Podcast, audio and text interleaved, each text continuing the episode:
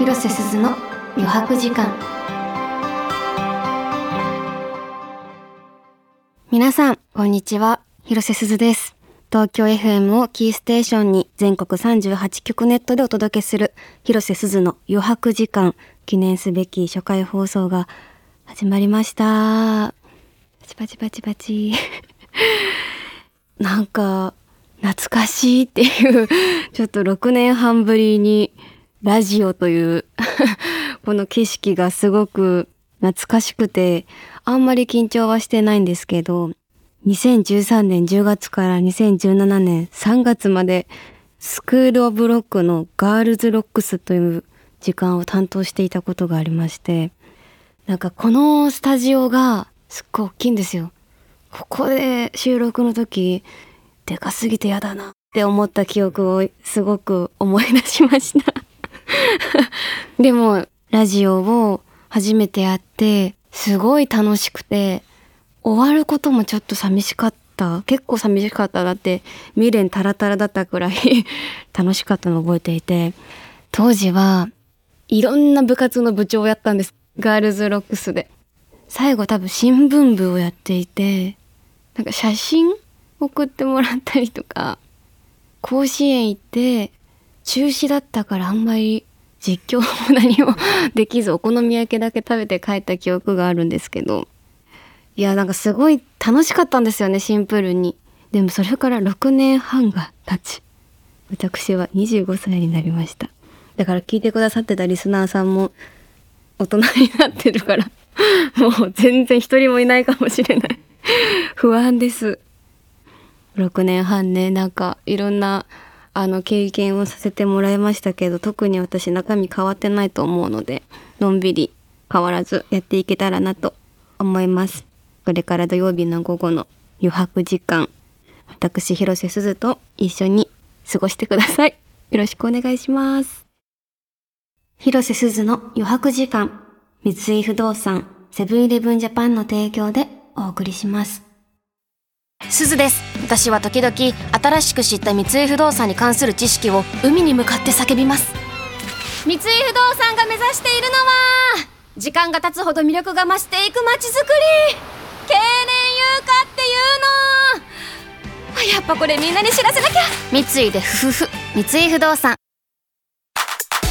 土曜日の午後の余白時間を広瀬すずがお届け中。広瀬すずの余白時間改めまして広瀬すずです。本日から始まった広瀬すずの余白時間番組のコンセプトからお話ししていきたいなと思うんですけど仕事や目の前のことから一旦離れて無目的に過ごす午後音楽に耳を傾けたり映画やドラマを見たり大好きな友達とお話ししたりそんな余白時間を私広瀬すずと一緒に過ごしましょうというコンセプトです。この番組を聞いてくださっているあなたはどんな余白時間を過ごしているんでしょうか？あの皆さんの余白時間も知りたいというかなので SNS ハッシュタグでもうシンプルにひらがなで余白時間と あのつぶやいていただけたらチェックしますのでなんか教えてほしいなと思うんですけどオフの時間分かりやすく言うと。私は結構ダラーってしてます。余白も何もっていうくらいダラーってして基本お家にいるんですけどあと運転することかな。結構目的なくあ一つ目的があってちょっとこう外にプラッと出た後の帰り道めっちゃ好きです。このまま家を通り過ぎてやろうかみたいな気持ちになります。運転してると。このまま通り過ぎても誰も何も困らない時間みたいな。なんかそんなの好きです。ちょっと夏ゆっくりしてたというかその余白の時間が結構あったので初めてアクティブに動いてみようと思って、まあ、2回くらいだけなんですけど ちょっとこう外に遠出してみたりとか沖縄にあのバスケワールドカップあったので私テレビ朝日スペシャルブースターとして参戦してたんですけどえみんな見ました？見ました？やばかったですよね。各現場行くと誰かしらと私はバスケの話を終わってちょっと経ってるんですけど していて。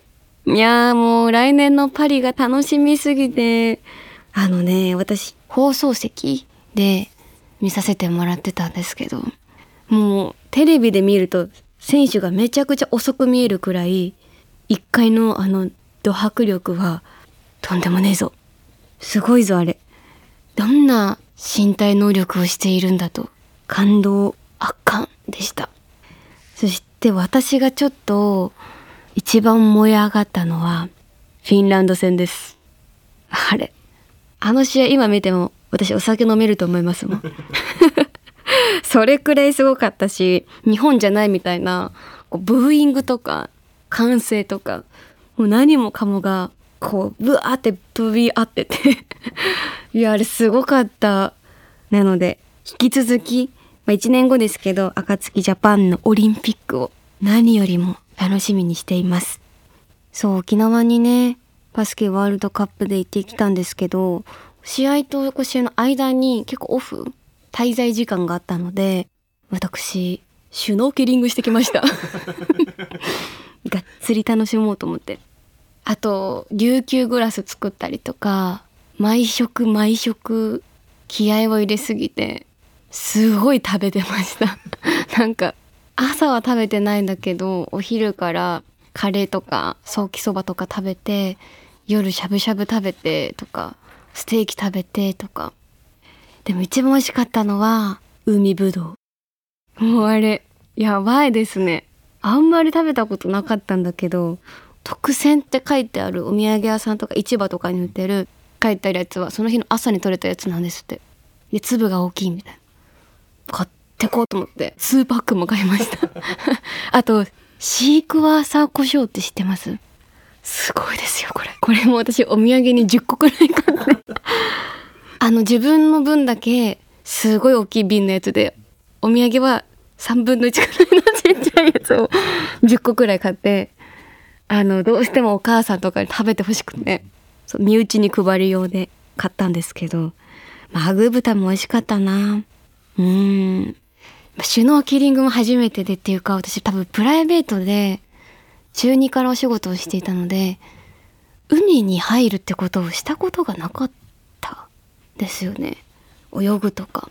人生初のプライベート海。楽しいんですね。あんなにあんなに楽しくてあんなに疲れるものだと思わなかった。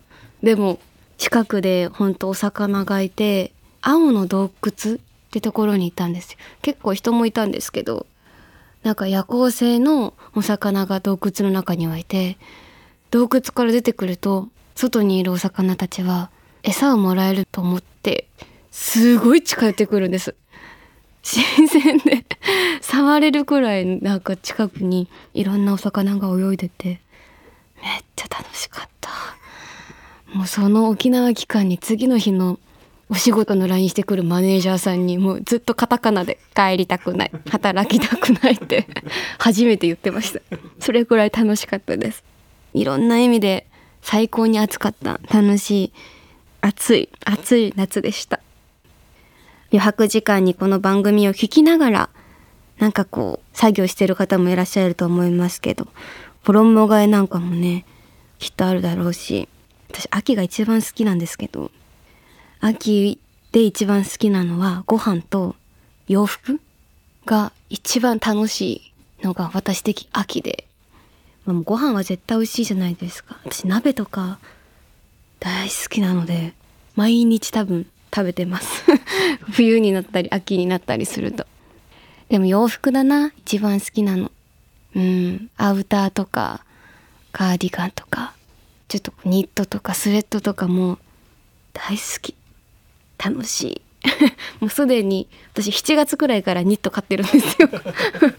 それをもう何ヶ月3ヶ月くらいかな温めてるのでそれをいっぱい着ていろんなところにあんま行かないか現場とかでも着れるだけで満足するタイプなのですごくすごく楽しみにしています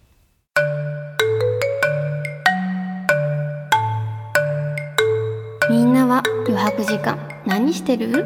広瀬すずの余白時間東京 FM をキーステーションに全国38局ネットでお届けしてきました。広瀬すずの余白時間。まもなくお別れの時間です。なんかラジオってこんな感じだったなって今、ひしひし、ひしひし思ってますけど。いや、私嬉しい。なんかずっとラジオやりたいって、ガールズロックスが終わった時から言ってたので、なんか皆さんよろしくお願いします。お世話になります。私自身も楽しんでいけたら皆さんが楽しいかどうかわかんないですけどちょそういう力を優れてないので申し訳ないんですけどのんびりとね楽しくやれたらなと思っております。そして10月の東京 FM マンスリータイムテーブルの表紙を私と姉の広瀬アリスと2人で飾らせていただいているんですよね。取り下ろしの写真にインタビューもあったりなかったり あったり 確実にあると思うんですけど首都圏の一部店舗や大学で配布しているほか東京 FM のウェブサイトからもご覧いただけます。これをね私さっき18歳の時にもやってたんだよって 見せられてなんかもう全然覚えてなかったんですけどすごいああこんなことやったなって一番思い出した時間でした 楽しみにしていただけたらと思います。ぜひご覧ください。そして私からのお知らせです。来週10月13日金曜日に映画キリエの歌が公開いたします。ぜひ、めちゃくちゃいい映画です。岩井俊二監督の本当にグッとくる作品なので見ていただけたらなと思います。この番組ではあなたからメッセージを募集しています。質問、相談、私に話してほしいこと、そして余白時間の過ごし方などなど何でも OK です。まあ、先に言っちゃうんですけど、悩み相談を、まあ、たまに受けるんですけどね、お友達とかからも。割と時間が解決してくれるって言ってしまうタイプなので、参考にあんまならないかもです。それだけ先にお伝えしておきます。まあでもなんかね、なんかあったら その時その時で一緒に考えられたらなと思います。あとこんなコーナーやってほしいとか、そうね、そうゲストとかもガールズロックスの時に結構いろんな方に来ていただいたのが印象的で、一人じゃないって思うだけですごい楽しかったので リクエストあったら本当に自由に送ってもらえればなと思います。メッセージとか嬉しいんですよね、あれ。来るメールとか。なので、何でも、何でもお願いします。そのメッセージは番組ウェブサイトのメッセージフォームからお送りください。広瀬すずの余白時間で検索して番組サイトにアクセス。たくさんのメッセージ本当にお待ちしております。次回の放送は10月14日です。先ほどもお伝えした私が出演する映画キリエの歌の公開翌日です。来週はそんなキリエの歌のお話をいっぱいできたらなぁと思っております。それでは来週の土曜日も私と一緒に余白時間を過ごしましょう。ここまでのお相手は広瀬すずでした。この後はリリーさんのスナックラジオです。私もいつか出たい。私の東京のお父ちゃん的存在のリリーさんなので、引き続き楽しんでください。バイバイ。広瀬すずの余白時間、三井不動産、セブンイレブンジャパンの提供でお送りしました。